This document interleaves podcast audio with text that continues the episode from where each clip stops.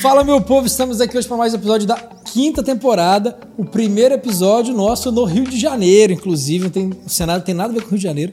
Mas estamos aqui hoje com ela, Lua Blanco. Ei! Depois de 10 anos que eu te conheci. Jura? 10 anos que eu te conheci. A gente conheceu pessoalmente, então. É, no. Pô, no, Se Eu Fosse, você. Santa Maria Amaral. Beijo, Mari. Minha ex-namorada. Mari, beijo, Mari. Me apresentou. Finalmente conheci o boy que você falava tanto. Falava mal, né? Falava ó, que eu tô de olho. É, pô, obrigado de coração você ter vindo. Adorei. Foi assim, né? De improviso, achei de sensacional. Improviso. Tô indo pro Canadá depois de amanhã. Falei, ah, que pena que eu vou perder. Você falou, é amanhã. Falei, posso, então vamos. É, eu te conheci no teatro musical. Uhum. Mas eu queria que você se apresentasse assim, quem é Lua Blanco, de onde vem, de onde o que vem. começou fazendo e o que tá fazendo e o que quer fazer. Primeira pergunta já vem bomba, né? Pergunta enorme. tá, para resumir, é, eu sou neta do Billy Blanco. E isso é bom, é importante falar porque é daí que vem minha herança musical. Uhum. Porque meu pai, que é Bilinho Blanco, que é o filho do Billy Blanco, ele me criou, eu com os meus irmãos, eu tenho mais cinco irmãos, fomos criados numa família muito musical. Que também teve um, um, um pequeno parente que foi dentro de uma seita, então fui alfabetizada em inglês. E foi muito é, em volta da música a nossa, a nossa criação e em volta dos, dos estilos e das referências musicais do meu pai. E dentro disso veio também muito o cinema musical. Uhum. E o musical antigo, Jim Kelly, Noviça Rebelde, Sim. tinha aqueles filmes antigos, Brigadoon, e, e são músicas que, que a gente cresceu ouvindo e, e, cantando junto e gostando gospel, sabe? Que, esses uhum. filmes dos, dos, grandes musicais, que os poucos que, que, a gente tinha acesso, eram, eram muito marcantes.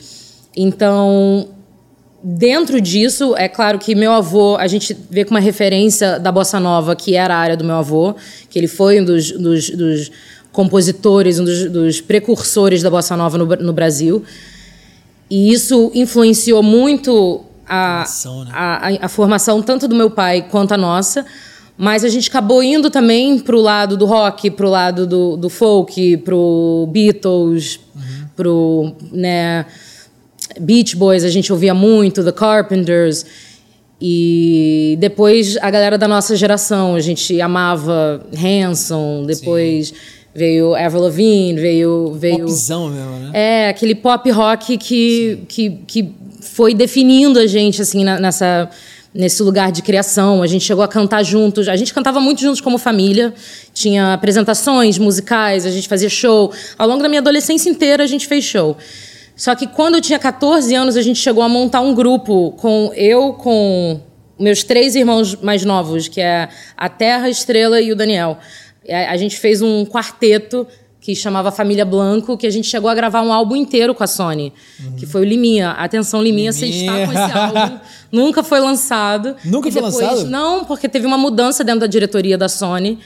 E acho que o Liminha caiu e caiu os artistas do Liminha. Caraca, e aí eles, eles meio que. Fonograma perdido Engavetaram o nosso projeto, que já estava gravado, tinha um álbum muito maneiro. Meu pai tinha feito.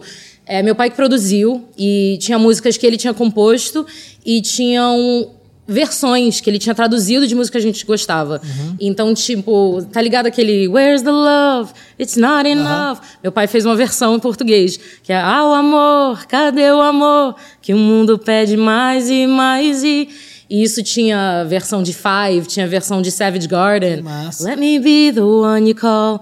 Enfim, foi um álbum muito gostoso. Só que esse não rolou, não, não foi lançado. Atenção, Liminha, eu amaria. Ouvir, os fãs querem ouvir esse álbum. Mas depois. É, era Tribo do Sol o nome. E aí, depois desse álbum, a gente lançou um de, de Natal. A gente fazia muito projeto de Natal. Uhum. Que, que tinha essa cultura natalina na família e todo mundo quer um show de Natal. Você sabe, né? Quando chega a época de Natal, as pessoas uhum. querem músicas natalinas. Então a gente tinha todo um show de Natal que a gente se vestia de Mamãe Noel. Legal, legal. A gente cantava para as pessoas, ia para todos os eventos, orfanatos, asilos, né? Tinha, tinha essa, essa parte da minha criação também.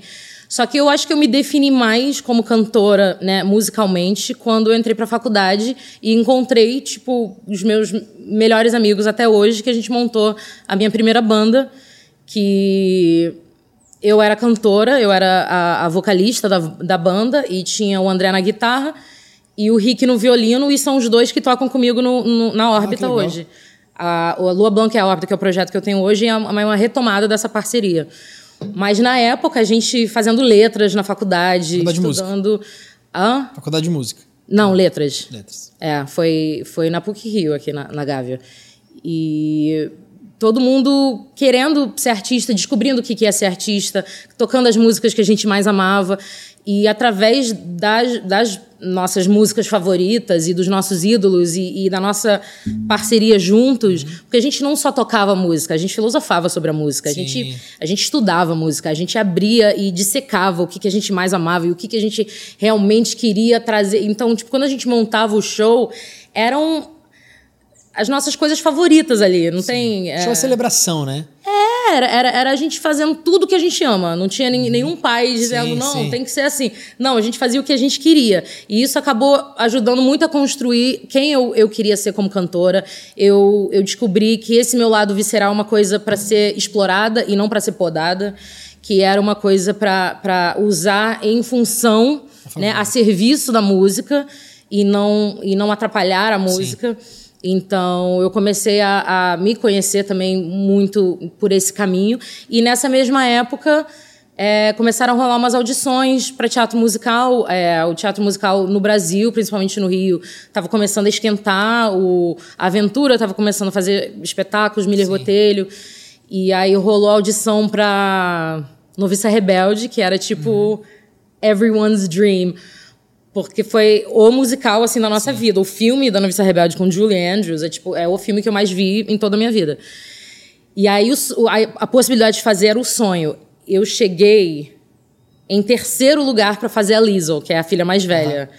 E eles só escalaram duas Liesls. Era um elenco que revezava, mas eram só duas. E eu fui a terceira. Então eu passei, tipo, muito raspando. E aí, depois, na época que estreou o musical, a estrela minha irmã fez. E eu meio que acompanhei, né, como é que tava tudo e tal. E aí veio o, o Charles e ele falou: Ó, oh, não corte seu cabelo, hein, porque lá na frente a gente vai fazer Spring Awakening. e a gente vai chamar vocês.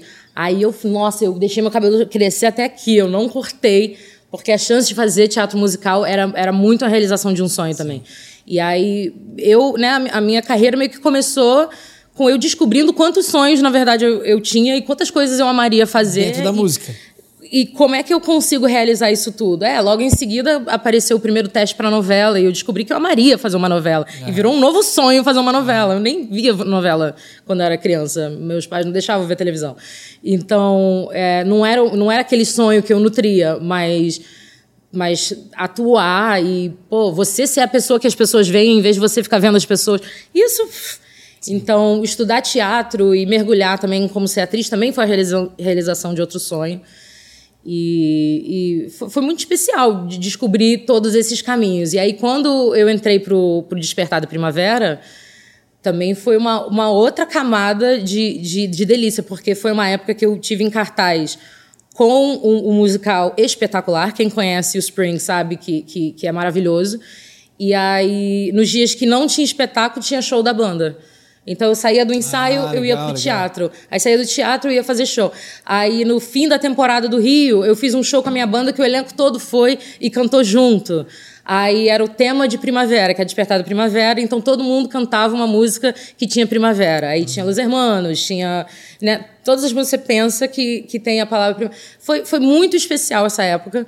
E aí que eu, eu descobri que era, era um pouco amplo o meu, o meu desejo Sim. na música. Porque eu, eu, eu amo essa coisa de. Até quando, quando eu estava em turnê com, com Rebelde, né? Fiz, fiz Rebelde em 2011 e 12. E era uma novela que era um show e a gente fazia turnê. Então a gente ficava. Era muito cansativo, mas era muito prazeroso. Você ficava de quinta a domingo viajando, fazendo show todos os dias em cidades diferentes. E aí, de domingo para segunda, a gente viajava de volta, chegava no Rio e passava de segunda a quinta gravando a novela.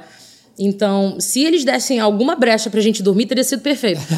Porque, tipo, fazer show e depois chegar no estúdio para gravar, nossa, era, era, era tipo, that's the dream é. pra mim. Essa parte do Rebelde que você fez é um público muito quente, porque é um público mais adolescente. Eu vejo agora pela volta deles. Pô. É um negócio assim, que qualquer coisa que se fala do Rebelde no Brasil vira um, vira um negócio, assim. É.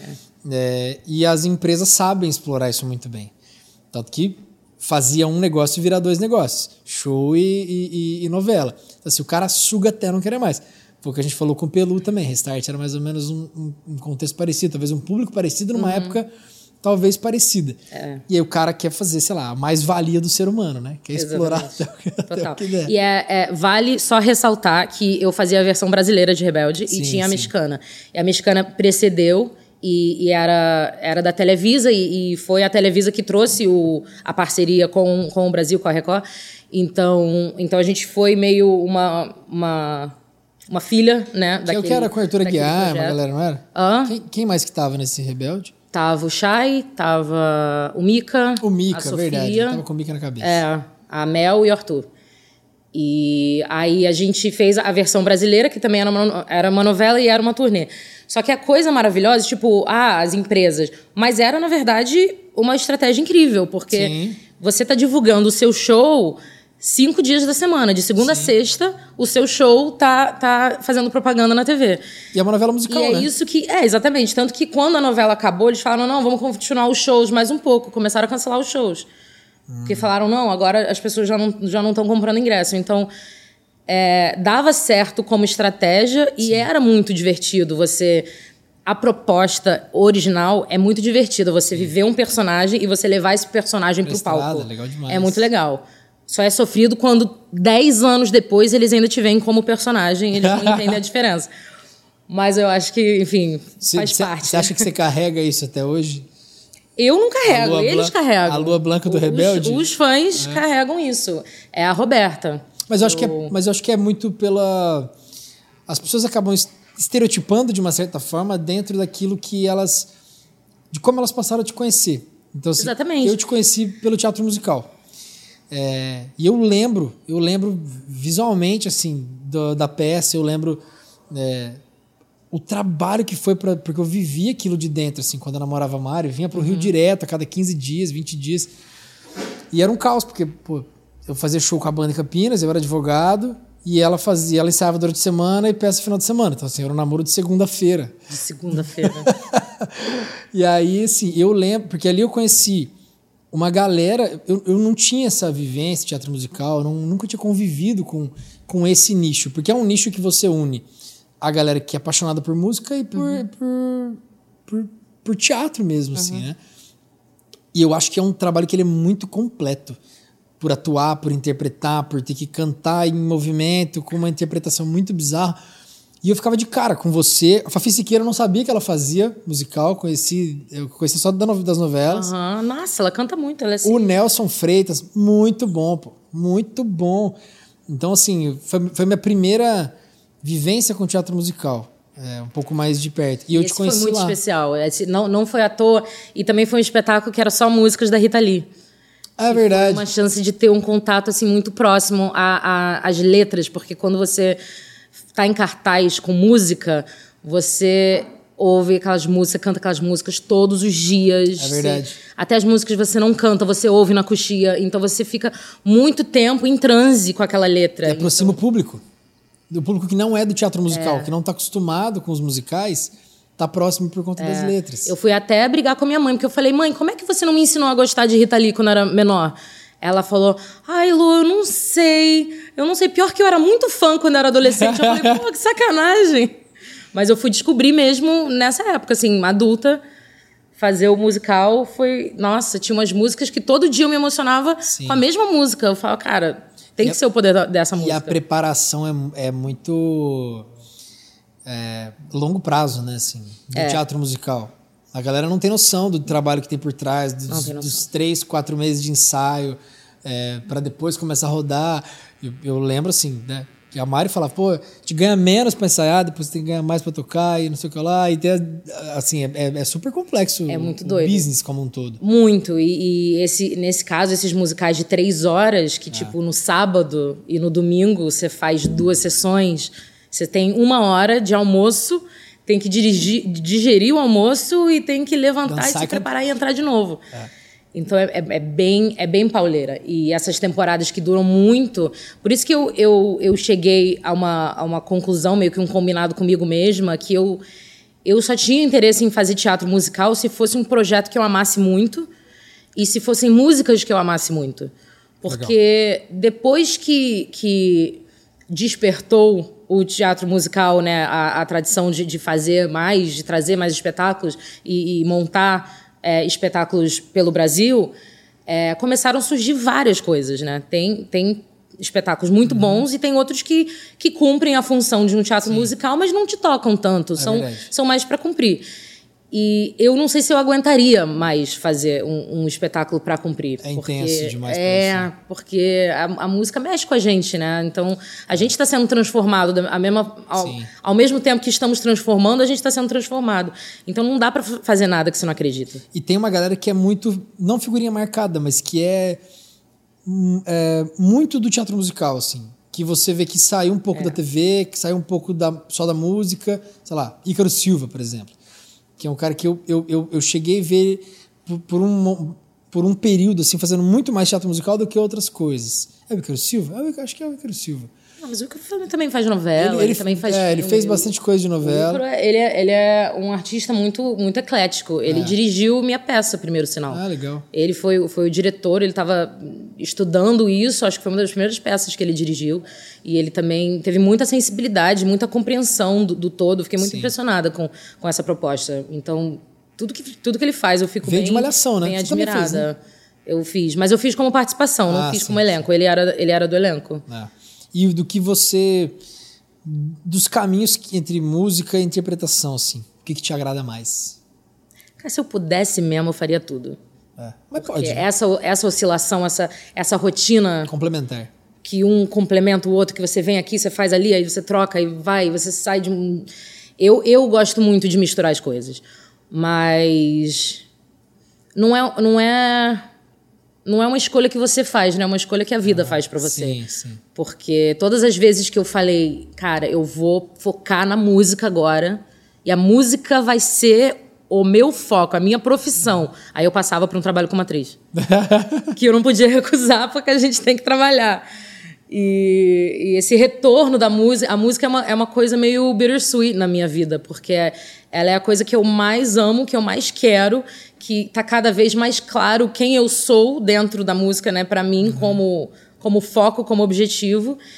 E mesmo assim ela é meio ela, ela é meio esquiva, né? Ela, ela é meio. É menos palpável, né? Ela é menos palpável, ela é menos difícil de definir, ela é meio é. difícil de ter como, tipo, algo sólido na sua vida. É. Ela, às vezes ela, às vezes ela não é. A gente estava falando antes de começar, né? Tipo, às vezes a gente esquece. Por que, que a gente está fazendo mesmo? Tipo, o, o tempo que você gasta para divulgar, para fazer marketing, para fazer branding, acaba sendo muito mais tempo do que você passa fazendo Sim, a música. E o prazer exatamente. que você tem é na música.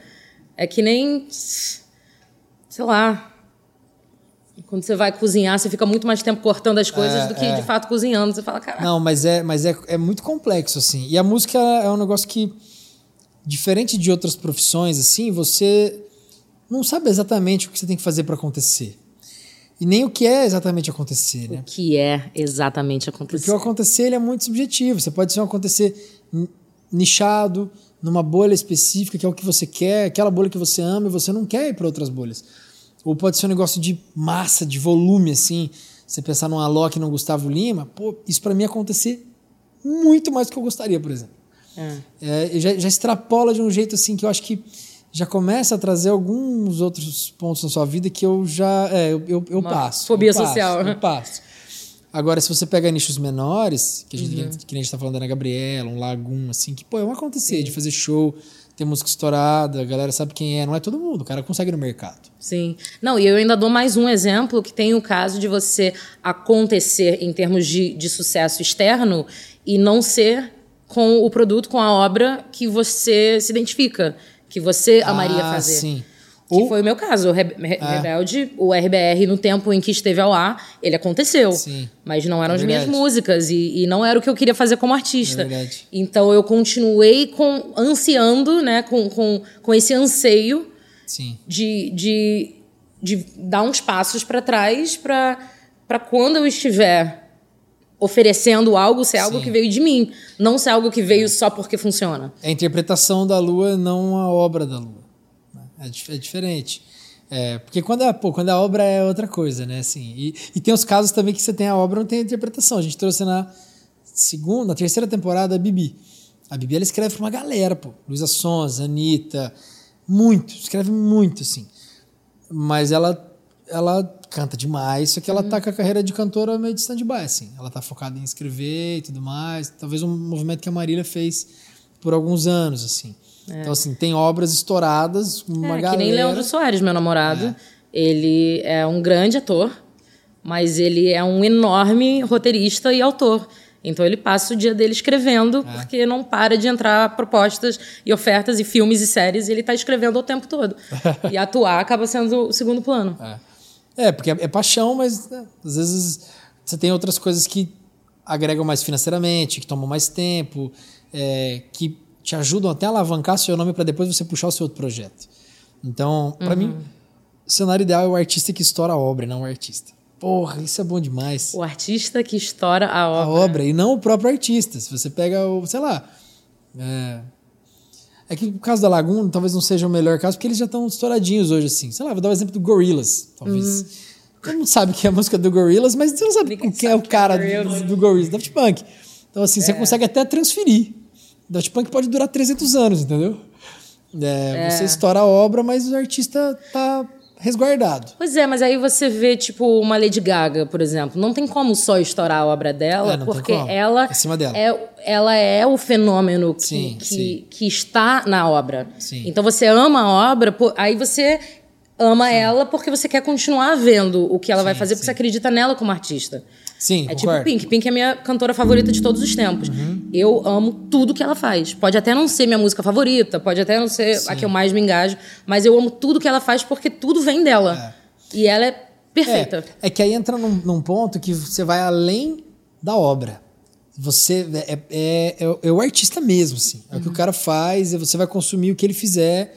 É, não só o show, você vai consumir, sei lá, Instagram, a gente trouxe aqui o, o Grilo na outra temporada. Falou, pô, é, a gente tem muita curiosidade de saber como seria o Instagram do Fred Mercury, por exemplo, que ele é uma grande referência pra uhum. gente. Então, beleza, a gente entende da música, mas a gente queria ter consumido mais do artista.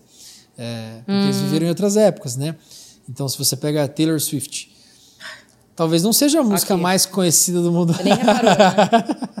Você nem reparou. The Eras eu não, Tour. Eu não sei. Ah, entendi. Gente. cada cor é uma era, tá? Me respeita. Novembro no Rio de Janeiro. E se você pega, ela, essa tem tudo para ser, e acredito que vai ser a turnê mais rentável da história. Da história do mundo. É muito bizarro. E você não consegue fazer isso só com a obra. E ela só. Tipo, ela, não, ela nem começou ainda. Ela tá só nos Estados Unidos. É começou a marcar data fora dos Estados Unidos agora. Ela, ela vai, ser, vai ser muito estrondosa. Eu acho que vai ser a turnê mais rentável, assim, de longe. De longe. É, e é um tipo de consumo que ele não é só da arte, né? É da artista mesmo. O público dela precisa consumir a Taylor. Senão, não consegue fazer a turnê mais rentável da história. Porque ela está completamente atrelada, atrelada à obra dela. Ela é o produto. Ela é, ela é metade do produto. Oh, she's the best. Mas é, é, porque eu acho que a, a, forma. Eu sou, eu sou muito. Adoro essa conversa, tá? Eu, sou, eu também. Eu, eu, sou, eu sou muito fã real, assim, da, da, da Taylor. Mas eu vim de um lugar de. Tipo, a Pink eu admiro, tipo, 100%. Sim. A Taylor eu vim de um lugar, tipo, quando eu comecei a me interessar pelas músicas dela e tal, eu tinha uma reserva não, não sei, ela não, ela não, ela não me conquistou cegamente. Sim. Ela foi me conquistando conforme eu fui conhecendo ela. E com as letras dela, você vai conhecendo ela sim. Você pode é. achar que não. Ela vai se despindo mas mesmo com as Ela letras, vai né? se despindo. É. E ela põe, põe a vida dela, ela, ela, ela se despeja dentro das é. letras. E ela, ela zela muito pelas letras dela. Ela diz: é, a coisa mais importante que eu faço é a letra da música. Então, se você tem o cuidado de ler a letra, de, de estudar a letra, de quando você está ouvindo Taylor, você ouvir o que, que ela fala, como é que ela faz o jogo de palavras, você começa a entender que, tipo, ela nunca tem nenhuma pretensão de mostrar que ela é foda. Ela nunca sim, tem pretensão sim, de dizer é. que ela é melhor. Ela tem pretensão de dizer que ela. A vulnerabilidade dela. O ofício de transformar a vulnerabilidade dela em arte. Uhum. E ela faz isso muito bem, não tem como não admirar tudo que ela lança. Essa aí é aula, aulas. É. Shakira fez isso agora também, né? Nossa, Shakira deu aula total. Shakira zerou Shakira a vida. Shakira transformou sofrimento em faturamento. É. Genial, genial. Mas eu tenho uma, eu tenho uma birra muito grande de não ter chamado essa música de Loba. tem, tem um, nome genérico ali, gigante. Fiquei me irritando muito. Mas assim, é, eu, eu, tava, eu tava observando assim, o frenesi por conta desse lance da, da, da Taylor Swift. E é um negócio que eu, eu, sim, eu, eu até tento entender. Eu entendo. Mas eu não sei o quanto para mim tá tão claro assim, porque. O que, que você quer entender? Eu te explico. É, usando um exemplo brasileiro, óbvio, pelo amor de Deus, hein? Dadas as devidas proporções, é o caso do João, uhum. que tem um negócio muito quente em cima, uhum. muito quente, e não é necessariamente o cara que tá lá no mainstream desde sempre. Então assim, a Taylor ela tem um cenário mais popzão e tudo mais, mas é um pop que ele é um pop mais menina, assim, entre aspas. Então ele é. Ele tá, Defina pop menina. Ah, eu sabia que ia me complicar, né? Vem com seus termos do sul para cima do Rio de Janeiro. Mas é porque ele é menos universal. Não o pop, eu digo. Talvez o estilo dela, talvez. É que você sabe que ela começou é. country, né? Sim, sim. Mas se você pega, sei lá, trazendo coisas mais universais, um. É que eu ia usar o exemplo da Sheer, mas talvez ele vai cair no mesmo, no mesmo limbo dela, só que a versão masculina, assim. Né? Um pouco. É, agora não vou conseguir pensar em nenhum nome bem. Sei lá, um. Porra, pensei em John Mayer, porque é na mesma. John Mayer, tô pensando, eu tô aqui com John Mayer. Na mesma coisa. é, mas eu não sei, não é aquela música. Cia, que, vai. Não, é, é, é que assim, ó, não é aquela música que o guardinha aqui da esquina sabe, a Entendi. A cozinheira é sabe. É um nicho gigante, mas o é um desenvolvedor de software sabe, todo mundo sabe. Eu acho que é um pouco mais nichado.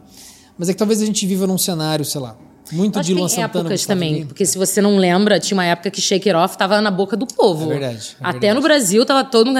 And the player's gonna shake, shake. Teve aquele meme do, do Trouble. And I'm crying on the floor, heart down. Oh, é trouble, verdade. trouble. Todo mundo sabia essa é música. Verdade. Então, tipo, tem os momentos que ela faz umas coisas mais pop tem o Oh, look what you made me do. Look what you made me do. Uhum. Tem, And I got a blank space, baby. Isso é And I'll write your name. Tem, tem os hits, agora com Anti-Hero. Tá todo mundo cantando Anti-Hero. It's me, hi, I'm the problem, it's me. Você Mas por que, que você acha que essa... Essa nova eu não conheço.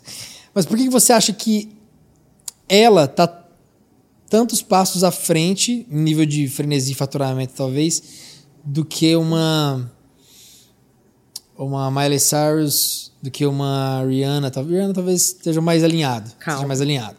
Você vai ser linchado. Pronto, pronto. Mais um cancelamento na minha conta. atrás, ninguém está atrás de ninguém, pelo amor de Não, Deus. eu digo em termos de frenesi e faturamento. Porque só se fala agora na porra do ingresso da Taylor Swift. Talvez pela esca escassez que ela criou aqui, não sei. Você sabe que o, os pais da Taylor Swift são tipo empresários do sul, né? Eles, eles, eles vieram de um background. Ela não veio de um background de artista. Uhum. Ela veio de uma história de, de empresa, de, de negócios. De business, business.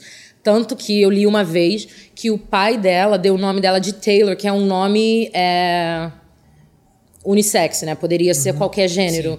É, para não, para tipo, se, se ela for entrar no mundo do business, legal. se marcarem uma reunião, a pessoa não vai saber se ela é homem ou é legal, mulher para não legal. ter preconceito contra ela.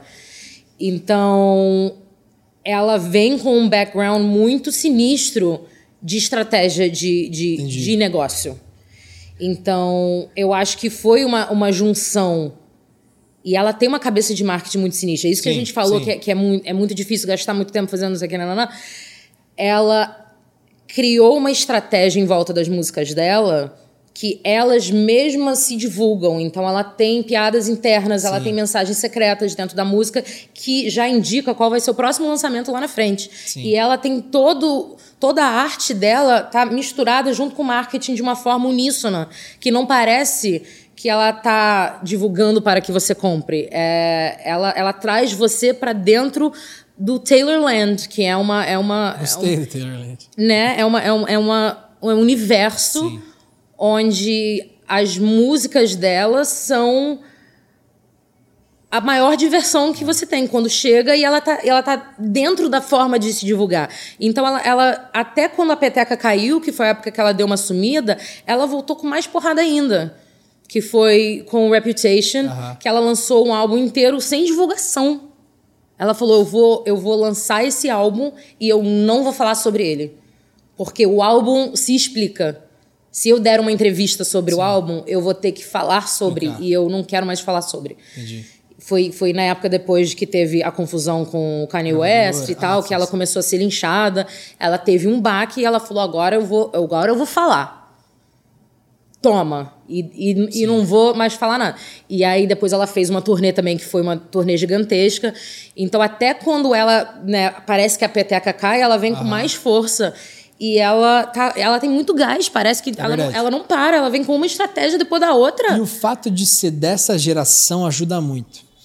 Porque os artistas que tem hoje, talvez aí de 25 a 30, 32, eles conseguem se comunicar bem com os dois lados, assim, é. as duas gerações. Eu ela tenho, consegue muito, eu, ela tem muito fã adolescente é, criança. Eu troco muito essa ideia, assim, porque ela conseguiu puxar as meninas que quando ela tinha 20, hoje sei lá quantos ela tem, 30, 28, talvez? 33. É, aquelas meninas que tinham 20 na época que ela tinha 20, estão com ela até hoje, e ela conseguiu reciclar. 34. E ela conseguiu reciclar. Então ela puxou novos públicos e manteve o público antigo. Isso é difícil pra cacete de fazer. Então, só os artistas hoje que eu vejo que tem essa coisa aí dos 28, 30 anos, consegue. O cara que já tá com 35, 38, ele já. Ei! Já tem. Mas não é, a gente. Mas a, gente, mas a gente tá falando exatamente. A gente comunica também. Sim, mas a gente tem uma dificuldade. Digo porque eu também tô nesse pacote. De você tentar olhar e falar assim, tá, o que, que esse cara de 22 quer consumir? Como que eu cap como que eu capturo esse cara para ele passar a consumir o meu produto música também? Sem eu ter que né, fazer é. da cambalhota e fazer uns milagres aqui. Como que eu faço para ele parar e ouvir a porra da minha música? É, e ela consegue fazer isso bem. Consegue fazer isso bem. Ela entra pro universo da pessoa. É.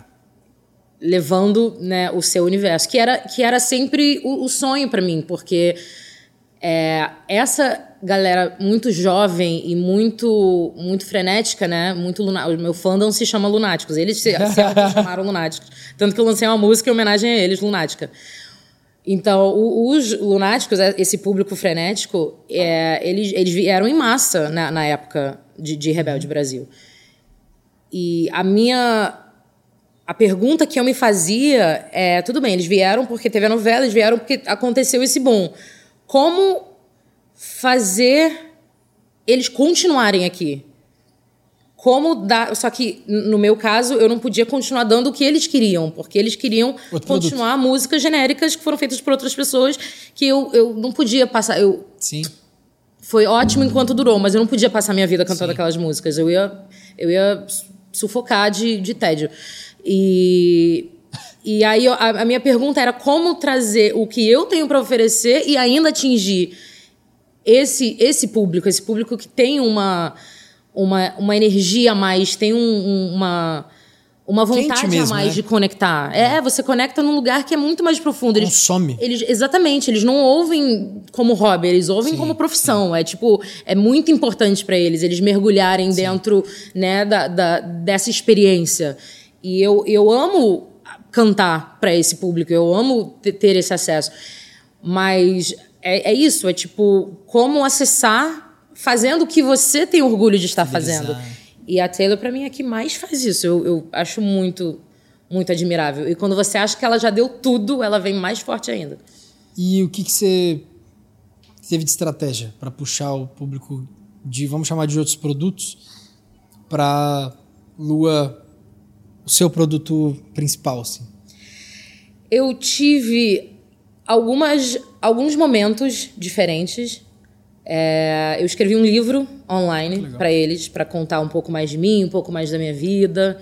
Aí eu lancei um álbum chamado Mão no Sonho, que foi um álbum que eu gravei com Courtois, uhum. Juliano Courtois. Ele, ele produziu e foi um álbum muito especial. A gente fez uma equipe de, de compositores, fez tipo um Queridão grupo, demais, né? É, a gente fez um grupo criativo lá na casa do, do, do Juliano. E foi muito especial. Foi uma, foi uma forma de eu, de eu, começar a entender como é que eu levava né, pedaços de mim e, e momentos e, e, e vivências para dentro da música. E aí esse esse álbum foi muito especial, só que agora de, né, do ano passado para cá, quando eu comecei a lançar o projeto Lua Blanca e a Órbita, que eu tô, eu juntei com os meus amigos da banda antiga. Uhum. A gente mudou o nome, porque o nome é sempre uma questão. Sim. E chamou de órbita, então manteve meu nome com a órbita. E a gente fez um processo criativo que era muito visando a época que a gente estava vivendo, os anos de pandemia, que todo mundo Sim. ficou meio parado, os anos que eu fiquei um pouco parada também na música, entendendo qual era o próximo passo, que também às vezes a gente fica desmotivado, às vezes a gente acha que não tem mais o que oferecer, porque não é só, só sobre estar cantando, é sobre você ter uma uma taça cheia que você está derramando. Uhum. Se a taça esvazia, você tem que esperar encher, senão é não, não tem o que oferecer. Então, fazer. Legal é... essa analogia. Hã? Legal essa analogia. É. Gostei, gostei. Eu super me senti dessa forma. Eu falei, cara, peraí, eu não. Tanto que na, a música que a gente lançou agora, A Virada, saiu, saiu agora em junho. É, tem a frase: Não pretendo fingir que te esqueci. Que eu, a música, na verdade, A Virada, fala sobre o tempo que eu fiquei parada na música. Uhum. É explicando por que, que eu fiquei parada. E essa frase, que também é uma homenagem ao Fall Out Boy, porque eles têm essa letra: Don't pretend you ever forget about me. Aí é respondendo, não pretendo fingir que te esqueci, mas é também dizendo, cara, se, se, eu tô parada, se eu tô sumida, eu não esqueci de vocês. Os fãs, cadê a música nova? Quando é que você vai, não sei o quê? Uhum. Calma, eu tô, tô chegando lá, eu preciso, né, construir. Então, essa música foi sobre isso e o, o, a obra toda foi sobre um lugar mais, mais honesto e mais íntimo da, da, da minha vida que eu acho que antes talvez eu nem tivesse tanto contato. Antes eu estava mais procurando né, o persona como artista. Uhum. E agora eu estou procurando, tipo, a artista como persona. Sabe? O que, que, vem, que, que vem mais de dentro? Uhum. Então, eu não sei se isso é uma estratégia, também não sei se vai Sim. funcionar, mas eu, eu quero cada vez mais falar sobre esse universo lá dentro que a gente não fala. Eu quero falar sobre saúde mental. Tá todo mundo mal, tá todo mundo é sofrendo de algum alguma coisa. E ninguém tá falando sobre isso, a gente tá falando musiquinhas de amor, ninguém quer falar de música de amor mais. Mas, As mas... pessoas querem saber como levantar de manhã, sabe? mas você já me trouxe um outro ponto que ele já vai um pouco na contramão, assim. Porque, claro que eu, eu não gosto de nenhuma generalização, mas se você pega a maioria dos artistas hoje, eles estão no modo máquina, no modo entrega. Tem contrato com gravadora, tem contrato com editora, tem que lançar 10 faixas por ano, tem que lançar 12 faixas, tem que escrever 30 músicas no ano. E eu gostei muito da, da analogia da, da, da Chica do Pode Estar Vazio. E tem muito artista que ele tá nesse momento, que tá vazio, mas ele, ele tem a sensação de que ele precisa entregar, ou ele tem um contrato que ele precisa entregar, ou ele tem receio dele perder o público e precisa entregar. É, é muito doido isso, porque realmente, se você não tem o que doar, você vai tirar de uma fonte seca, assim. Mas quantos artistas a gente conhece que a qualidade de música caiu por causa disso? Porque tinha pressão de lançar e um lançou monte, quando não tinha taça um cheia. Um monte, um monte. É, e o teu discurso hoje, ele tá até muito alinhado com o único cara que veio duas vezes no podcast, que é o Brian Bear. É. Ele, ele, ele, ele, embora ele também tenha essa coisa com gravador e tudo mais, ele, ele precisa do lance do coração, assim, para escrever. Não é um negócio modo meio máquina, assim. E você vê a gente está falando da Taylor Swift, eu acho muito essencial para ela estar tá do tamanho que ela está o fato dela escrever a própria verdade. Porque a grande maioria dos artistas que estão nesse tamanho já não escrevem mais as próprias músicas, porque estão fazendo dinheiro com outras coisas. Então, tem 200 músicas chegando para os caras por, por que dia. Que há de outra coisa para fazer dinheiro se a essência do seu trabalho é isso? É, eu concordo, mas Você não gente... pode entregar isso na mão de outra pessoa. Eu concordo, mas a gente vive num, num, num cenário no Brasil, por exemplo, o sertanejo é muito forte. Então eu conheço os compositores, boa parte dos compositores sertanejos são meus clientes, e as músicas, sei lá, as 10 músicas mais tocadas do Brasil do sertanejo não foram escritas por, por quem canta, por quem uhum. interpreta, né? Então, é. sei lá, o Marco Carvalho escreve a música da Ana Castela, e é uma interpretação, uma obra, são coisas que estão são de pessoas diferentes que se juntam para o mercado que ele ai, vou ser muito xingado, mas que ele muito talvez xingado. seja menos coração assim. Sim tem uma sofrência ali, que tem uma coisa relacionada com o coração, mas eu sinto que vem menos de dentro. Pela puta, vou ser xingado, né? Eu, que, eu quero só deixar bem claro, da minha parte, eu não, eu não estou falando nada negativo em relação a artistas que cantam músicas de outros compositores. Sim, concordo, Pelo amor de Deus. Concordo. Eu canto músicas de outros compositores minha vida inteira. Tem gente que não escreve, não, não é sobre escrever. isso. Mas você tá vendo The Iron? Gente, The não. Iron, série nova do HBO. Cara, você tem que ver, tem do Weekend, tem a filha do Johnny Depp. É, hoje que a gente tá gravando, só saíram dois episódios, então só vi até o segundo episódio. Mas ela tá justamente nesse conflito, é uma artista pop, né, estourada, tendo vários conflitos em crise, em crises Sim. pesadas, e ela tá em conflito em relação à obra dela, porque eles têm um hit que está pronto, tá produzido e já tem muito dinheiro investido para lançar, e ela olha e fala: "Mas isso não sou eu".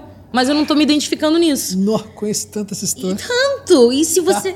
E você tem toda uma, uma máquina em volta de você, exatamente o que você falou, preparado para lançar, tem bailarinos já estão ensaiados, o clipe já está pronto para ser gravado e você já tem que entrar, você tem que entrar dentro da máquina. Aí ela ouve, ela fala: "Pô, mas eu queria só fazer um remix do meu estilo". Eles falam: "Não vai ser do seu estilo, vai ser do jeito que tem que ser". E aí, o que, que você vai falar? É. O que, que, é mais importante? Você fazer a máquina andar ou você ser verdadeiro Nossa, a você? Isso, isso, mata muito o artista. Conheço vários que foram minando, assim, o cara foi desanimando a carreira, o cara foi murchando por conta disso, assim. É, mas é aquele lance. Muitos de fato não escrevem, muitos só escrevem, mas o cara que consegue unir esses dois elos. De... Mas o problema não é não escrever. Você pode não ser compositor. Sim, sim, Imagina, sim. Maria Bethânia, ela canta a música dos outros desde sempre, mas ela escolhe a dedo é. e são músicas que fazem parte da obra dela, fazem parte do que ela tem para derramar para as pessoas. Então você deixar outras pessoas enfiarem músicas e, e a é, máquina abaixo, né? rodar de um jeito que não te representa, é, é. isso é uma certa forma, no sentido pejorativo, de prostituição. Porque é mais sobre o dinheiro e mais sobre a máquina do que sobre a arte. É o business, e, é o CNPJ. a arte é o que te colocou nesse lugar é. para começar. O que, é que você está fazendo aí, se você não. É o business atropelando a música, né? É... Nossa, já vi muito. Mas tem, tem, um, tem um vídeo, tem um vídeo. E esse vídeo ele, ele foi. Ele me apresentou a Marília Mendonça. Deve ter, sei lá, uns sete anos, isso talvez. O Dudu Borges, quando ele, ele fazia umas gravações lá no VIP, eles faziam o backstage, não sei se ainda fazem. Que é uma filmagem da, da, da música sendo composta, da música sendo gravada e tudo mais. E aí tava o Jorge Matheus, o Jorge tá magrinho ainda na época assim, o Matheus nem tá bombadão, gravando Calma, da Marília Mendonça. Uhum. E o Jorge, ele tá lendo a letra. E ele tá lendo assim, ele tá apresentando a letra pro Dudu e falou: Cara, eu conheci uma, uma compositora lá de Goiânia e ela tem umas letras muito bizarras. Tipo, na época ninguém conhecia a Marília Mendonça. E aí ele pega e começa a falar da letra. Ele fala: Olha essa letra. Calma, a tua insegurança não te leva a nada. Eu quero ser seu homem, te fazer amado. Ele começa a interpretar, ele não está cantando, ele está só recitando, recitando, a letra. E é muito bom, pô. É, e aí você fala, caralho, olha essa obra. Não tem fonograma. E não precisava do fonograma. Precisava, né? Depois, mas a obra pela obra, ela já gritava de um jeito muito bizarro. E ali eu falei, caralho, eu preciso ver essa música pronta. Nossa, essa mulher. É foda, né? É foda, é foda. Muito fora da curva, né? Muito fora da curva. É, eu até me perdi no que eu tava falando. É, você falou de Maria Melão, eu, até, eu até me perdi. Vou te contar um caso que eu já falei outras vezes aqui. A Bibi, essa menina que eu falei que veio, que veio gravar com a gente, hum. ela faz um caminho muito parecido com o da Marília. E eu falei exatamente para ela no podcast. Eu conheço a história da Bibi, tinha conhecido um pouco da história da Marília. E falei, pô, eu vejo que você tem escrito para uma galera, que você tem deixado engavetado um pouco o seu projeto como cantora, tá escrevendo para algum momento você chegar e assim, todo mundo já conhece a Bibi hoje como compositora. Eu falei, pô, eu acho que você está fazendo um caminho muito parecido com o da Marília Mendonça. E o meu relógio, e tem um corte disso, o meu relógio assim, era o que eu imaginava. Do nada, do nada. Ela olhou pra minha cara assim, ela travou. Eu falei, caralho, gravou isso aqui? Gravou isso aqui. Vou te mandar depois. Muito bizarro, muito bizarro.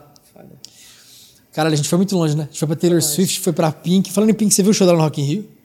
Com, com certeza. Porra, eu estava embaixo, ela, fiquei ela com muita dor, em cima de mim. Fiquei com muita dor no coração de não ter visto. Mas é o que, você, é que a gente tá falando. por nada, vendi um rim, mas eu fui. É o que a gente tá falando do artista trazer é, mais do que a música, né? Um entretenimento, trazer um negócio que ele é 360.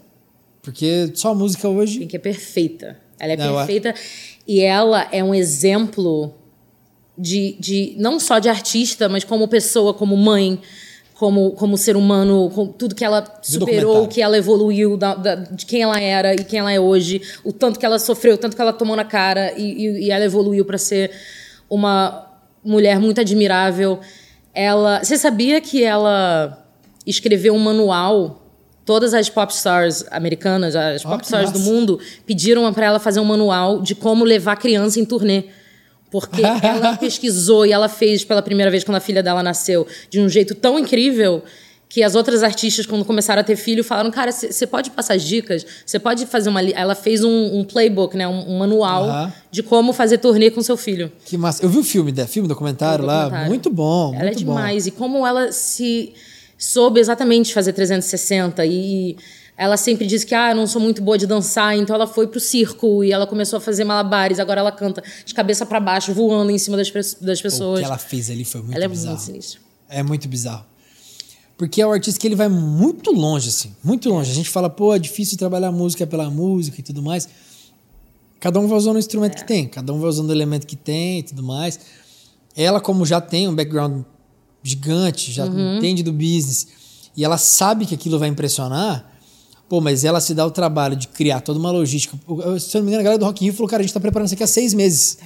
É, ela é demais. É, exatamente. Ela, ela, ela, ela, é, ela causa desse jeito. Ela leva a estrutura dela de show, é gigante. Ela tá agora fazendo um festival na Europa gigante. Ela leva uma galera de circo, ela leva bailarino, Sim. ela leva os filhos. Ela, ela, ela é muito...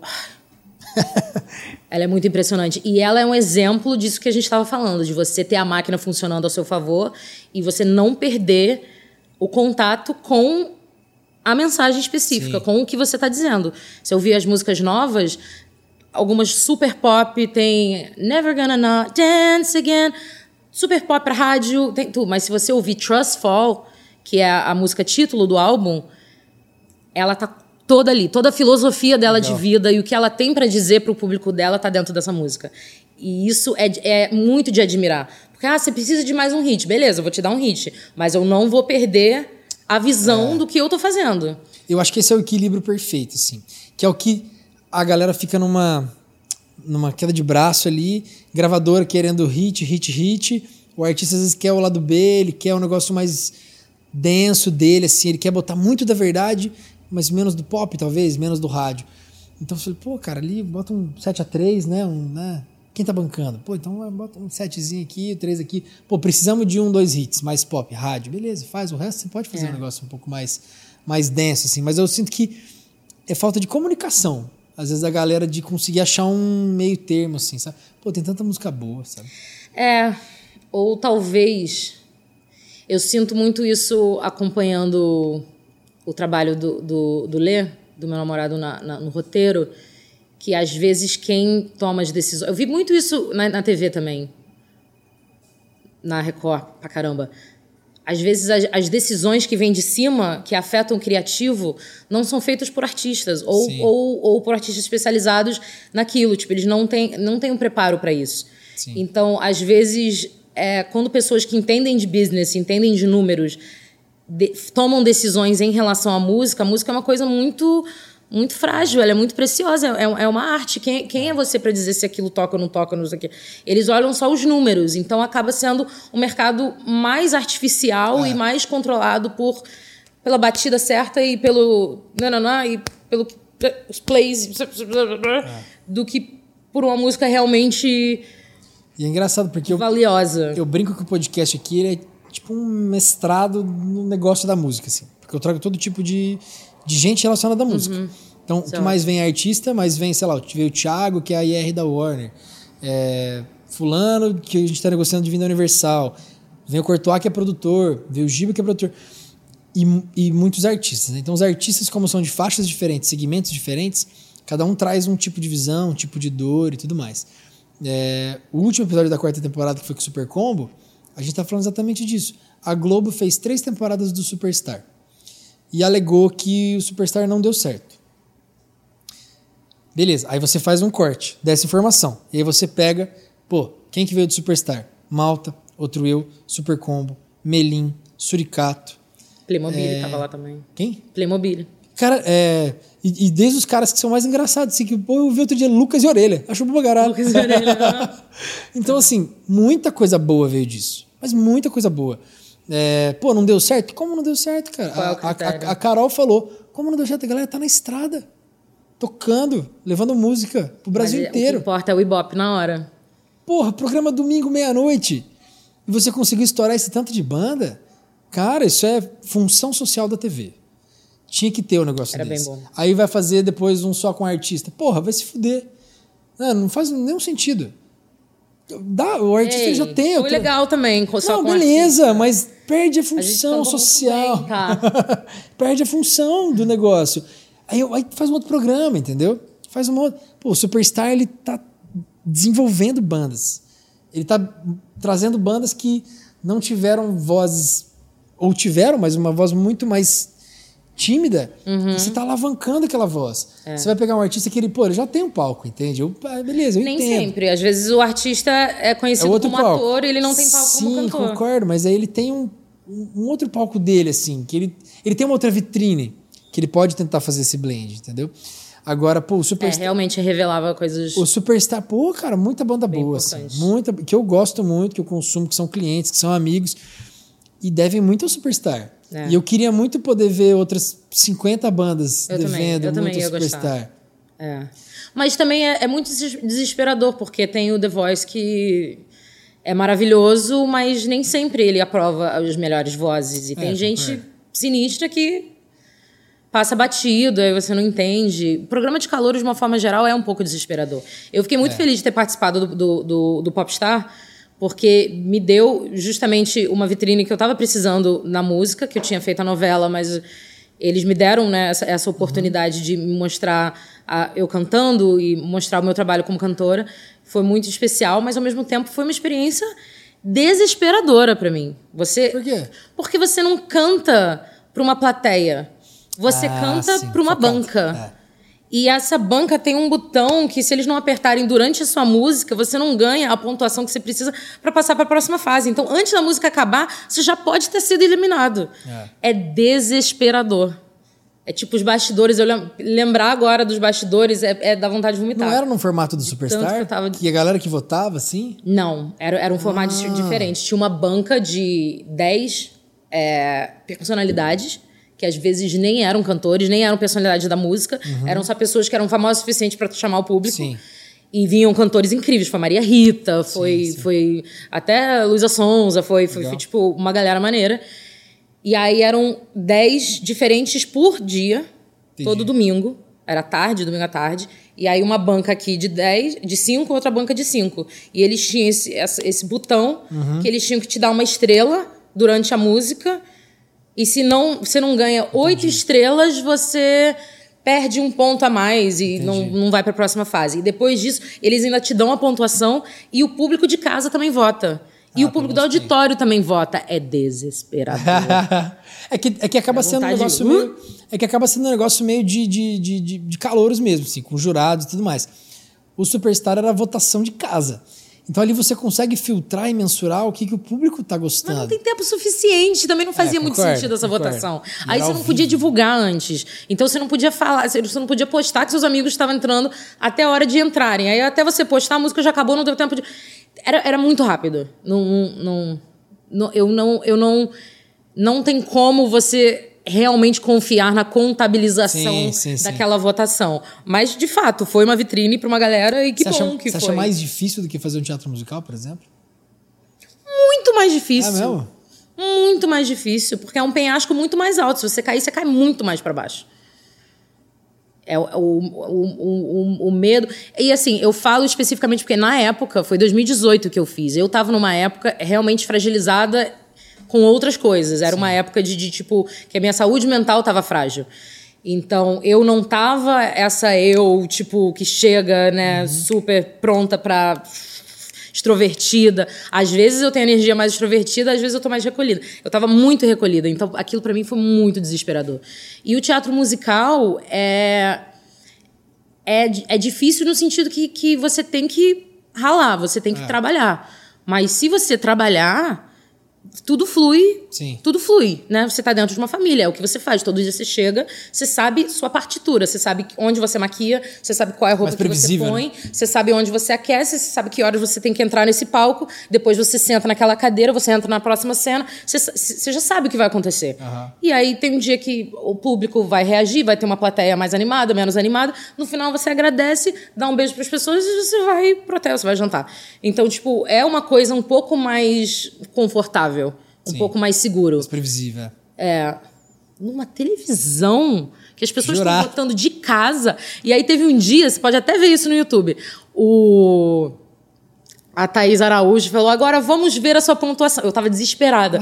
vamos ver sua pontuação de casa. Aí apareceu na tela: público de casa, zero. Tinha dado algum defeito técnico na máquina na hora e apareceu zero para mim. E eu sabia que não era literalmente zero. Sim. Mas só de ver aquele zero bater um. Fui zoada, fizeram um vídeo no YouTube, falando, nossa, por que, que Lua levou zero? Então, tipo, é, é, é, é, muito. Não curto. Não curto. É, é diferente, assim. Você vê, o meu TDAH, você vai falando, eu vou pensando em três coisas diferentes ao mesmo tempo que eu, que eu, que eu gosto muito de conectar. Lá atrás, você estava falando de tentar conectar o seu.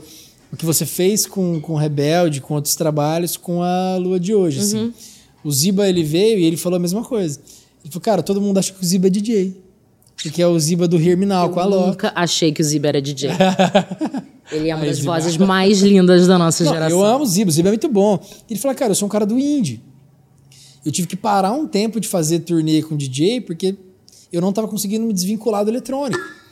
E, pô, eu sou do indie. Eu quero tocar com banda, fazer teatro, sabe? E aí o cara tá lá fazendo Ibiza. Maravilhoso. Então, assim, é, é, é muito diferente você é, conseguir pegar o seu produto, ainda mais você que tem vários subprodutos assim, é, você às vezes você tem que tentar, tentar não, né? Às vezes é mais fácil você carregar o público fidelizando pela Lua do que pelos produtos da Lua. É, eu, sei, eu, sei, que essa conta é meio difícil de, de, de segregar, assim.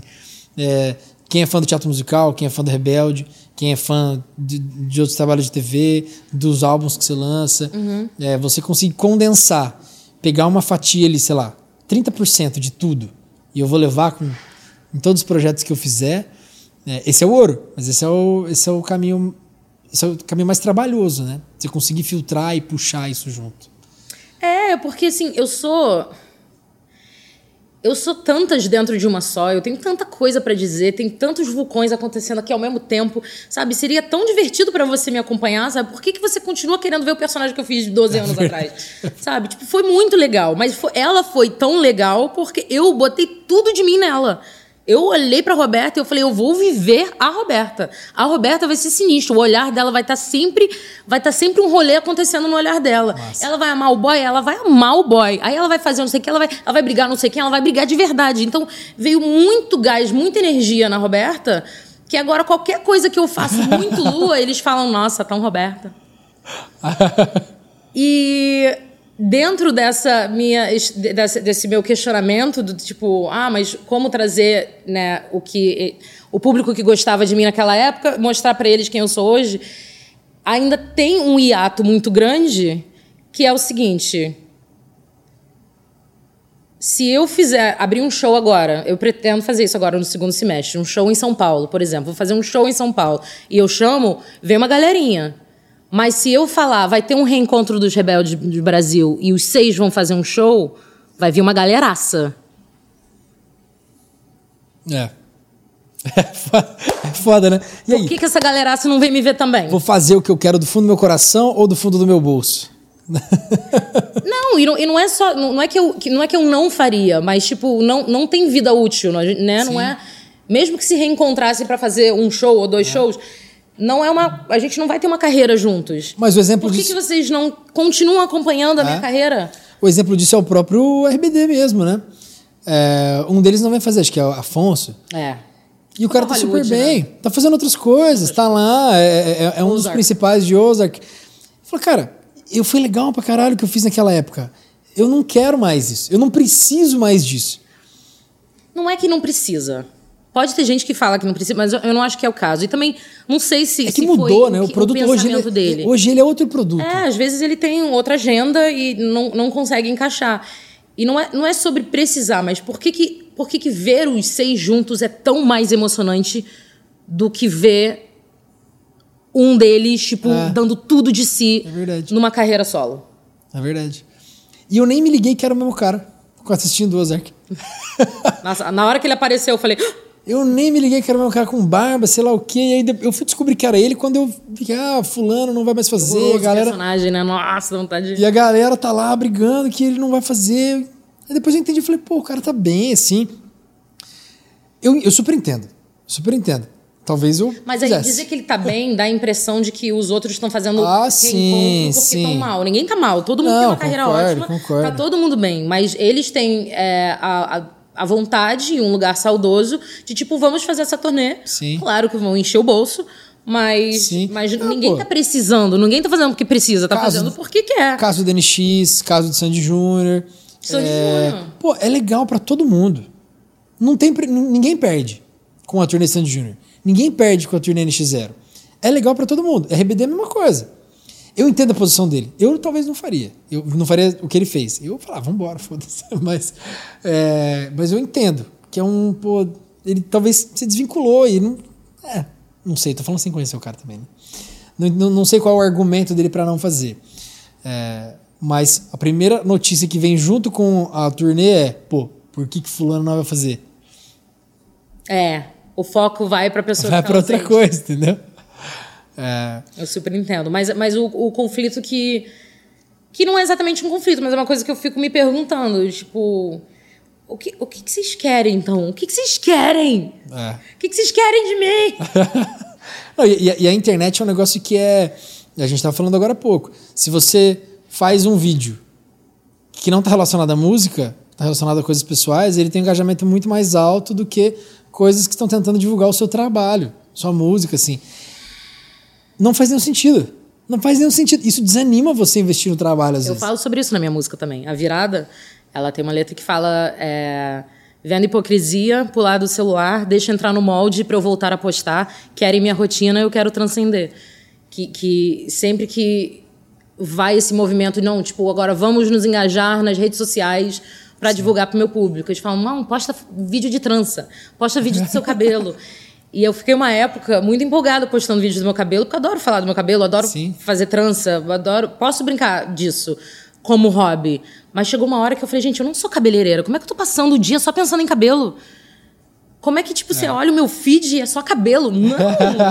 não é isso que eu tenho para oferecer!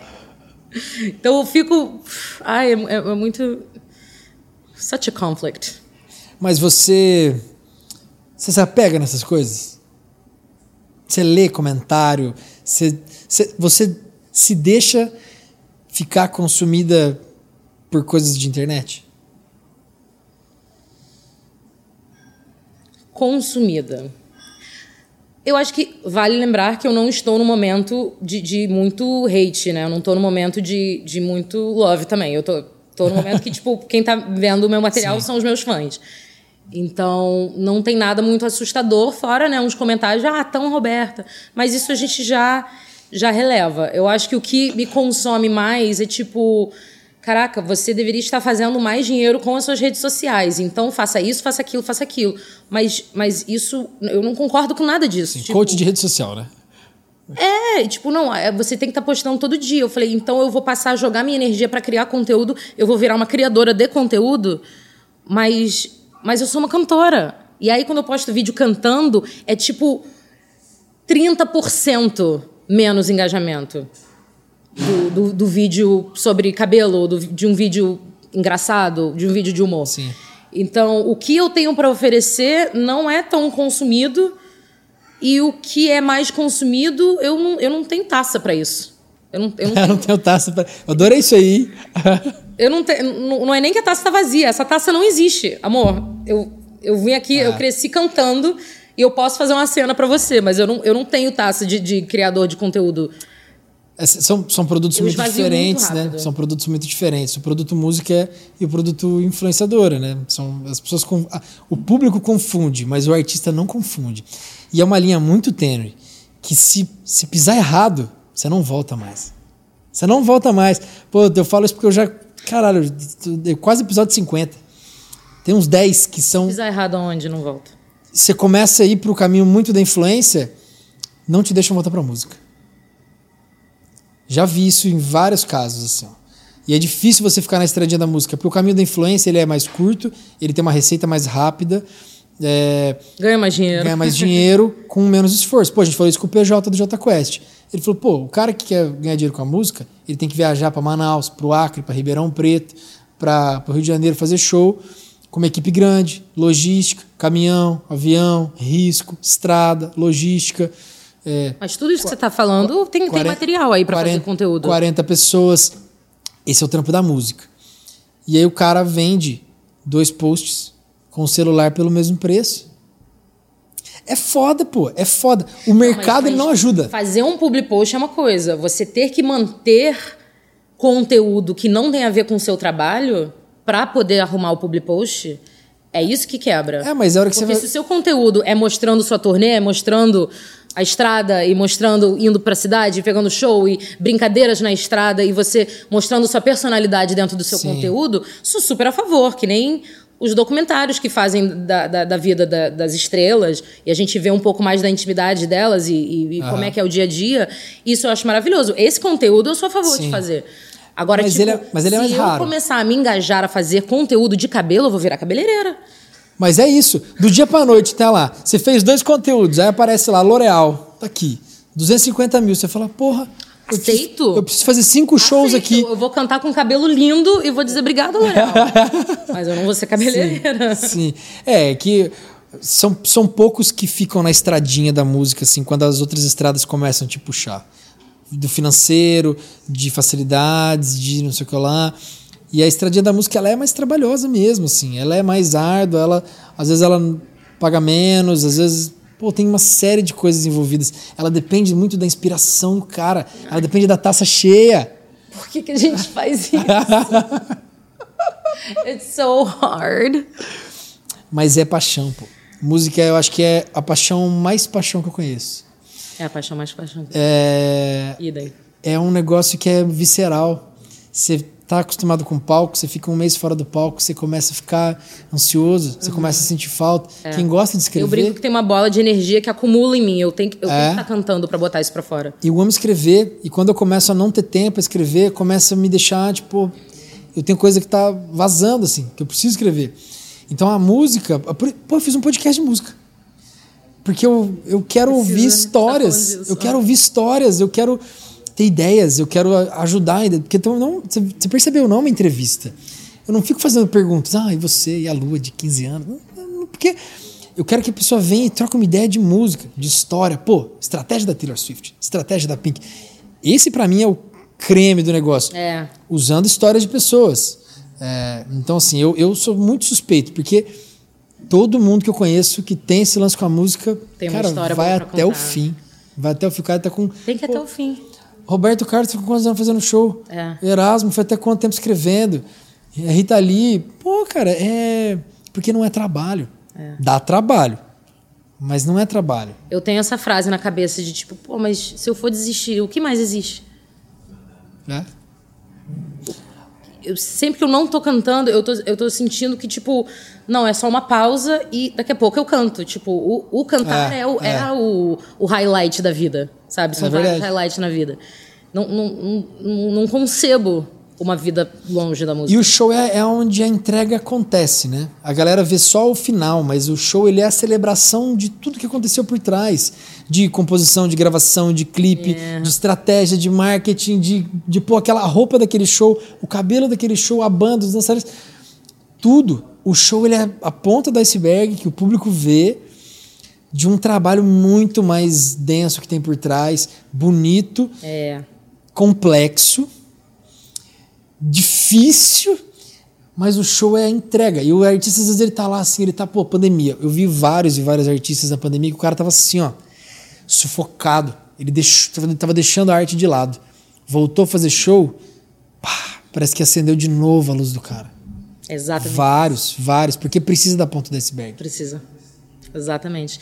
E por causa disso, eu vou voltar a fazer show agora no segundo semestre, então fiquem ligados. Boa! Tô aqui com meu amigo Rafa Rio Branco, a gente vai cantar para vocês daqui a pouco. E vamos fazer um show juntos. Ele vai me Pô, ajudar a vou, produzir um eu, show. eu vou te fazer um convite depois aqui. Por não vou fazer, favor, faça não um vou fazer nas câmeras Eu aqui, mas outro eu, convite também. Mas eu vou fazer um convite que eu acho que vai dar bom pra todo mundo. Olha aí. Né, Biel? Olha aí. É, vamos fazer uma? Quer Fazer um fazer? festival, vamos, né? Mas é. Mas é isso. Eu já previ, né, qual seria o convite. Mas é isso. Ele não vai ser o primeiro, mas ele vai ser o maior. É. Então, ah, foda-se, né? Se bem que eu acho que esse episódio ele vai sair depois, né? Se saiu depois, eu vou soltar um trechinho aqui dela cantando É, lá, hein? Vai, ter teaser, vai, vai ter sempre um trailerzinho. Mas deixa eu só te contar uma coisa de estratégia natural que está acontecendo há alguns anos com os meus fãs no meu trabalho. Que aos poucos eu fui me aproximando dos fãs e os fã-clubes viraram meio que parceiros. Num, num- parou de ter essa, essa distância entre, tipo, tem os fãs e tem eu. E conforme eu fui me aproximando dos fãs e fui criando os fã-clubes mais próximos, é, eles foram se envolvendo no meu trabalho Legal. E foram participando e foram ajudando a produzir encontros com os outros fãs e foram sendo tipo os fãs equipe né os fãs líderes que são os, os líderes do- dos F6 dos fã clubes Sim. eles foram ajudando a organizar e ser um, um- uma comunicação entre entre né, fãs que não me conheciam que queriam se aproximar e tal e quando foi agora em abril eu fui para São Paulo gravar o clipe de A Virada que já está no Aham. ar a virada no YouTube O link vai estar aí. Veja, Lua Blanca é a órbita. E ela foi dirigido o clipe pela Carla Bonfá, que é minha amiga diretora maravilhosa lá de São Paulo. E a gente tinha a nossa equipe da filmagem, que era né, o Ricardo, a Nicole. Só que eu tava no encontro de fãs dois dias antes da filmagem. E tinha fã fotógrafa lá que estava fotografando tudo. Legal. Tinha os, o, o Lunáticos Paulistas, né? Que cada, cada, cada, cada estado tem o Lunáticos do seu estado. Procure Lunáticos do seu estado. E aí tinha a galera mais encarregada e tal. Eu falei, pô, gente, vocês não querem ir lá na filmagem não olhar? Da- né, assistir as filmagens, que começa segunda-feira, você não quer ir? E eles, na hora, toparam, amaram a ideia. Eu chamei a Gabi, que estava fotografando. Eu falei, ah, vem, você faz umas imagens de- de backstage. Acabou que eles acompanharam a gente três dias de filmagem, trabalharam Que massa. né, tipo, contra-regragem, luz, é, tudo. Aí veio a Inaê, que trabalhava numa hamburgueria Cornélios, trouxe hambúrguer para todo mundo, alimentou o massa. almoço todos os dias da filmagem. E aí, no último dia, apareceu uma jornalista que trabalha com assessoria de imprensa, que era fã desde muito tempo. E ela viu que estava rolando, ela chegou, ela falou: Deixa eu ajudar no lançamento, quero ajudar na divulgação. Legal. E a gente montou uma equipe de, de divulgação, de planejamento, que quando a gente foi lançar o clipe agora, semana retrasada, eles planejaram tudo, foi nessa hamburgueria Cor- Cornélios, eles fecharam a hamburgueria pra gente, os fãs produziram toda, toda o evento. E Ah, eu massa. tenho um grupo com eles de, de divulgação, de estratégia, de marketing, de tudo que você pode imaginar. Eles, eles mandam mensagem pra mim de manhã: Bom dia, Lu, hoje você tem que pos- postar tal coisa. Real. Então, uma, uma, um grande trunfo de eu me aproximar dos fãs e eu me vulnerabilizar pra eles Sim. foi que eles se abriram muito mais e eu vi que eu estava muito menos sozinha do que eu imaginava. Hoje em dia eu tenho uma equipe de uma galera. E fica mais quente, né? E comigo. é uma experiência muito massa pra eles. Muito. Ah, e eu, eu, como eu, eu acabo fazendo os cortes do podcast depois, eu assisto todo episódio, sei lá, umas duas, três vezes. Nossa. E eu guardo todas as falas de todos, os- todos os convidados. Vamos ver se eu chegar o dia que chegar no episódio 200, eu vou ter isso na cabeça. Mas a Kel Smith, quando ela veio, ela falou exatamente isso. Ela falou, cara, transformou a minha carreira quando eu virei uma artista independente, me aproximar dos fãs. É, eu virei. Ela falou, os meus fãs são os meus investidores hoje. Tenho um grupo com eles, mostro músicas pra eles antes de de repente gravar. Tô com quatro, cinco, eu tô na dúvida, eu mando no grupo que eu tenho com eles, pra eles me ajudarem a filtrar. É isso. É, que é genuíno. É de coração. Não, não, é, não é aquela coisa gravadora, não. Essa aqui é rádio. Essa aqui vai tocar tá, rádio mix. Rádio Mix. É de coração, assim. Eles, você, você tá sendo vulnerável, mas você tem uma contrapartida honesta. Não tem dinheiro envolvido, não tem nada. É só o consumo do produto mesmo, assim. Exatamente. Muito massa, muito massa. Vamos fazer uma? Vamos. Chega aí, Rafa. Vamos fazer uma? Vamos. Ai, cara, vou te falar, esses, esses papos de música assim, ó. Ai, cara, eu gosto e eu fico pensando depois de três dias. Nossa, dá vontade de sair daqui e fazer um show. Inspiradão aí, Vou até estudar mais sobre a Taylor Swift agora, que eu me senti Cara, estude. Vou te mandar uma lista de 10, as 10 melhores. Não, cara, o, o que tá rolando de brand... Até o cabo tá ali em cima do, da, da, da, luz ali, ó. É, o que eu vi de, de branding em cima desse, desse, dessa turnê dela agora, fazia tempo que eu não via. De um, de um frenesi mesmo, sim, da galera só falar disso. No Instagram por e dias. Bichinha, olha o que ela fez. Ela terminou o namoro, que era um namoro né, muito visado pelos fãs. A gente achava que ela ia casar e tal. E aí, a minha teoria é que ela terminou... A gente achava que ela ia casar, é, pelos fãs. Nós, os Swifties, achava. E aí ela foi...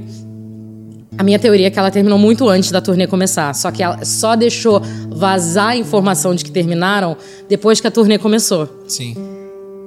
E aí virou aquele auê e todo mundo só falava disso. E aí lotava mais ainda os shows. Se bem que já tava esgotado. Mas começou a, tipo, na imprensa. Uhum. E, tipo, virou um burburinho falar sobre isso. E do nada ela me lança uma faixa extra do álbum novo, que é sobre o término. Marketing, né? É, é branding. A, a, a, persona já é do branding, né? Ela tem uma. A última faixa dela, do álbum Midnight, esse álbum novo, chama Mastermind que é mente mestre, como é que é mastermind? Enfim, que ela, que ela diz tipo eu sou um mastermind. Eu tô controlando absolutamente tudo. É Sim. É dentro da letra e tal, é, é artístico, é Sim. poético o que ela tá dizendo, mas te faz pensar que, tipo, ela não dá um ponto sem é, nó. É. é diferente, né? É o tipo de artista que, pô, não tem como não acontecer. Não tem como. Ela porque, é porque é de verdade, é genuíno, não é um negócio forçado. É dela. E é um negócio que é um art... Porque assim, se você para. Qual que. Eu, eu advogando para muito artista hoje, o que eu acho é o calcanhar de Aquiles do artista? Ele focar muito na arte. O artista. Eu, eu, é, eu sei que a minha frase é muito bizarra, mas o artista, quando ele tem um pé no business, quando ele conhece o business, quando ele tem estratégia do business e é genuíno dentro dele, ela está alinhada com o, o produto dele, com a arte dele, pô, é muito mais completo. Vai muito mais longe. É, você consegue agregar outros elementos. Eu vejo o artista que ele quer focar só na arte, ele tá batendo cabeça na parede há cinco anos, entendeu? E, e é triste, mas é, é so do jogo, true. é do jogo. Ai, e aí? Legal.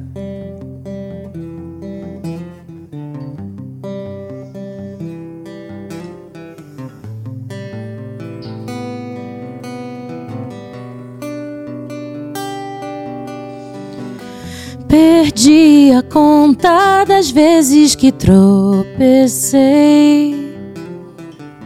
das vezes que fui confiante e o chão abriu pra me engolir. Não pretendo fingir que te esqueci. Mas o foco embaçou e a chama parou de chamar por mim. Vendo outras vidas pela televisão. Só mais uma temporada e eu largo mão. Toda heroína tem que reviver. Vou retomar tudo que é nosso. Vou devorar o mundo sem ceder. Nunca gostei de ter que cantar letra sem você nessa história. Quem escreve a virada agora sou eu. Achei sua falta na nuvem que te guardei. Resolução adiada contando a idade que pausei. Fujo do impulso que pulsa pra levantar. Me blindo atrás da máscara que esconde o medo de falhar. Vendo hipocrisia pular do celular. Deixa entrar no molde pra eu voltar a postar. Querem minha rotina, eu quero transcender.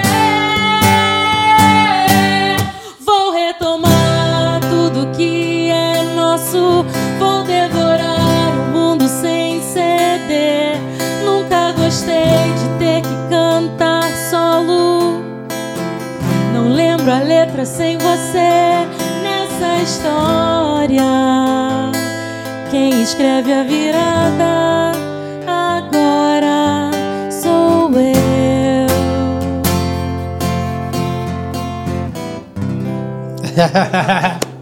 Sonzeira, sonzeira. Muito bom. Eu gostei muito dessa letra, viu? Gostou? É, porque eu, eu, eu, Obrigada. eu vou para dois lugares, né? Mas a letra é o que me pega primeiro, assim. Eu, Esse é o objetivo eu gosto, dessa eu gosto. música. Eu gosto porque ela tem algumas é, algumas ambiguidades ali, assim. E eu, Yes. eu gosto muito de, Yes. de letra com ambiguidade. É sobre isso. Essa música é sobre várias coisas ao mesmo tempo. É porque você dá margem pra interpretação, mas você tem tua verdade ali. Eu acho muito massa. Acho muito massa. Tem aquela pessoa que ela tá muito pura, que ela não vai se ligar em várias coisas. Ela vai achar uma letra. Ela vai pegar pelo literal, né? É. E não, às vezes, tentando entender o que você quis dizer. É, o literal sempre tem outras camadas. É, é. Aí. Gente, esse é o Rafa. Rafa Rio Branco. Pode contar com a presença dele nos meus shows no segundo semestre. Aí, ó. Gostei do Oclinho, gostei do Oclinho. Todo mundo gosta desse. É, Pô, eu queria agradecer de coração você ter vindo. muito obrigada. É, em cima do laço, muito massa. Muito em cima do laço. Foi uma, foi uma surpresa inesperada e muito feliz. Alguns dos meus melhores epi- episódios são, são esses no susto, assim. Como na vida, né? É, acho muito bom. Melhores, os melhores programas, as melhores noites, os melhores encontros. Acho são os muito que você bom. nem via, via chegando. Tudo que a gente fez foi assim. É, acho, acho muito bom. De coração. E, é, e começamos com o pé direito, né? Nossa temporada no Rio de Janeiro. Começaram. É, tempo ajudou, o cenário tá bonito. Gente, Então, bem-vindos ao Rio de Janeiro. ah, façam ótimas entrevistas. obrigado, obrigado de coração. Courtois, tô te devendo essa, hein? Obrigada, Ju. Pô, obrigado de coração. Vou fazer o convite aqui agora pro, pro Vamos Festival. é De, Gente, vamos festival. que talvez já tenha Vamos acontecido. Se tiver acontecido, a gente vai deixar o link dos materiais aqui. É, obrigado por ter vindo de coração. Muito sucesso, muito sucesso de todo o coração. É, e fiquei muito feliz com esse reencontro depois de 10 anos. Cara, faz 10 anos. 10 anos. E era, é, aquilo foi 2013, pô. 14. 14, Vai 14. fazer 10 anos, mas. Eu, eu lembro do escritório que eu trabalhava. E eu lembro que eu tinha que ficar pedindo Lembro liberação. do cabelo que eu tinha. 2014. Eu lembro que eu tinha que ficar pedindo liberação pra minha chefe de sexta-feira. Falou, pô, Suzete, minha namorada mora no Rio e tem peça, tem estreia da peça. É. Foi, primeiro semestre foi no Rio, o segundo semestre foi em São Paulo. É. E aí eu, eu lembro que nessa história eu trabalhei em 2013 e 14. E falei, pô, 10 anos depois, que legal. Vou, vou até mandar a, a foto pra Mari Manda, agora. vamos lá. Obrigado, gente. Mais episódio, quinta temporada do Van Podcast no Rio com Lua Blanc.